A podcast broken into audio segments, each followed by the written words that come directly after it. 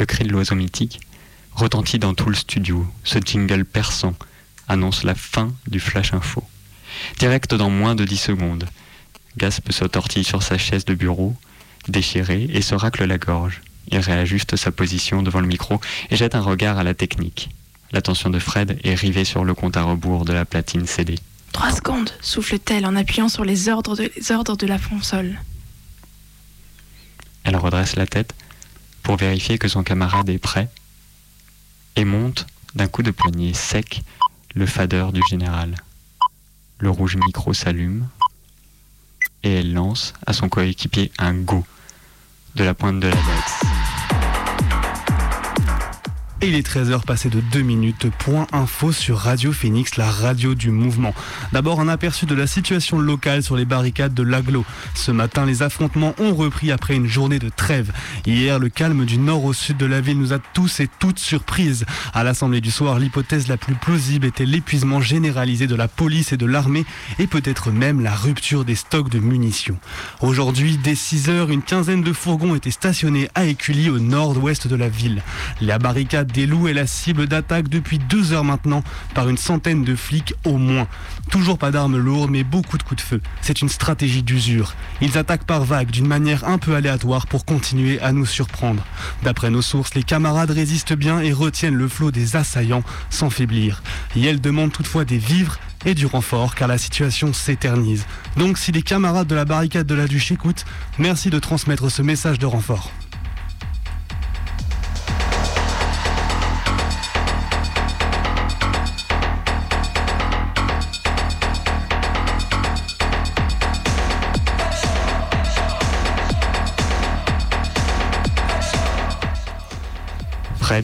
La tranche de réverb pour donner un écho profond à la voix de Gasp. Et elle ajoute un fond sonore, le tapis urgence.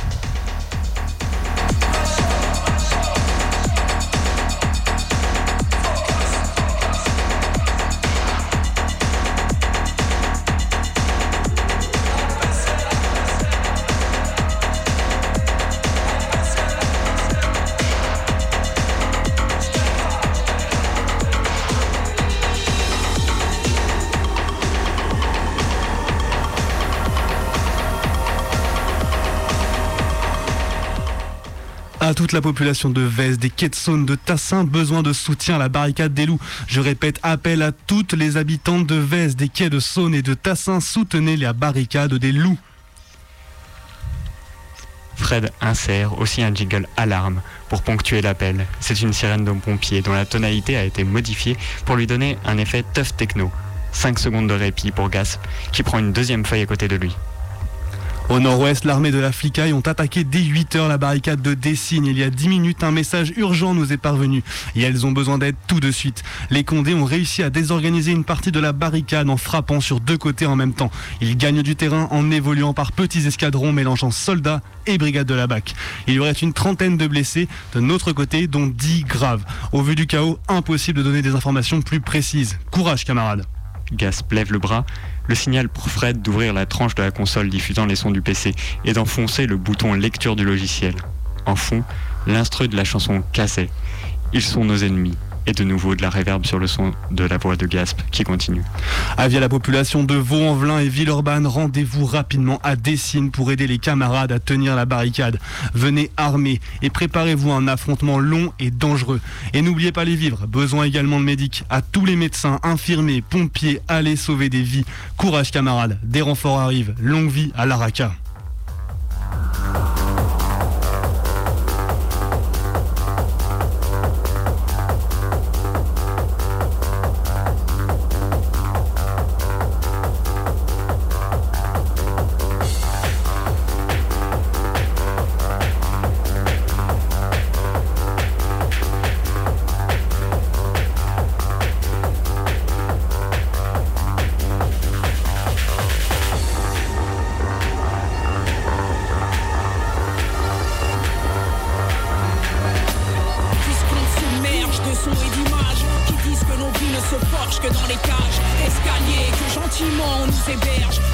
Fait de nos paliers de vrais coups de torche. Tu es sur tes gardes chaque fois que t'abordes ceux que l'on désigne quand le débat déborde comme des hordes de barbares en affront ou à barbe que tu flip de croiser le soir quand tu t'attardes.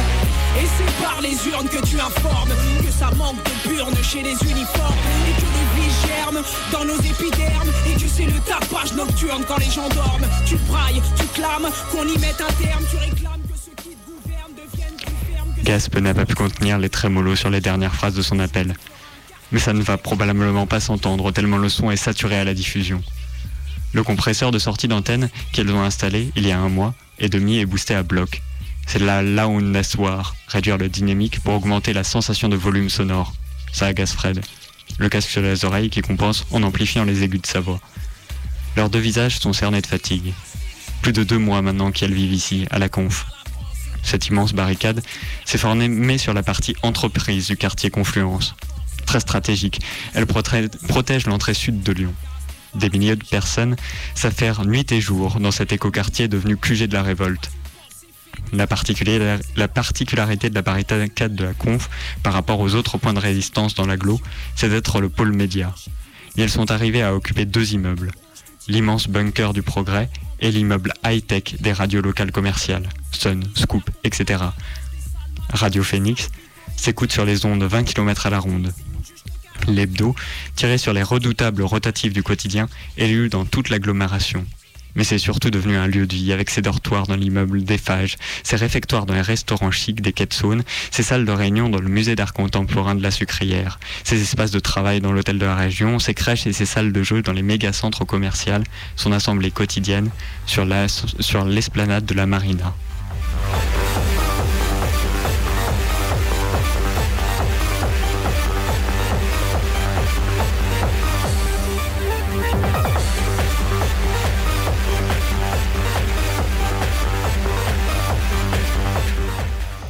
Gasp continue le flash. Fred l'écoute vaguement.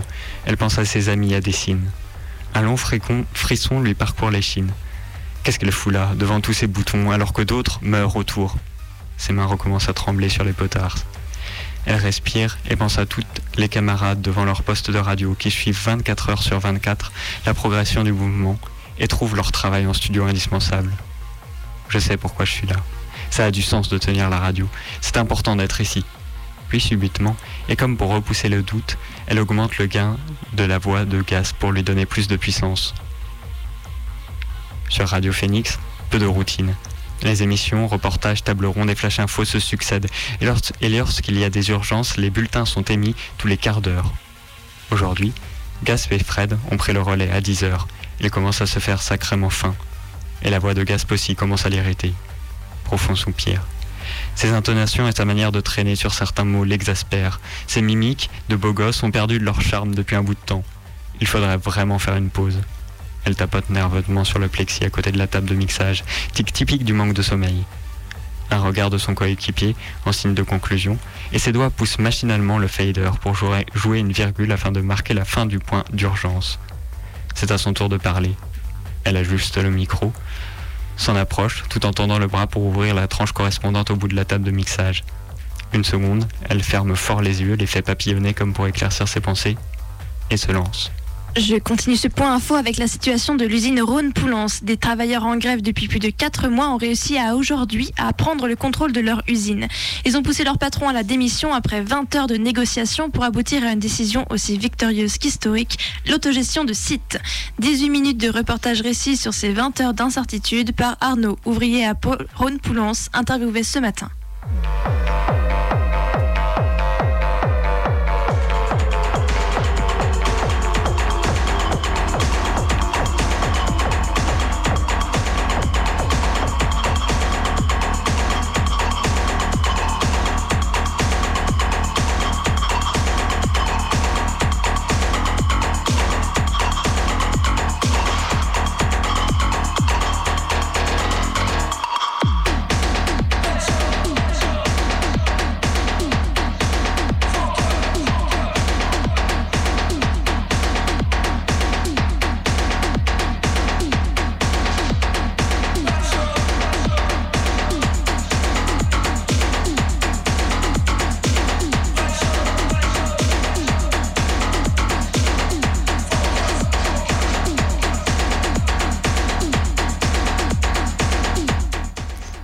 Fred fait partir la platine CD.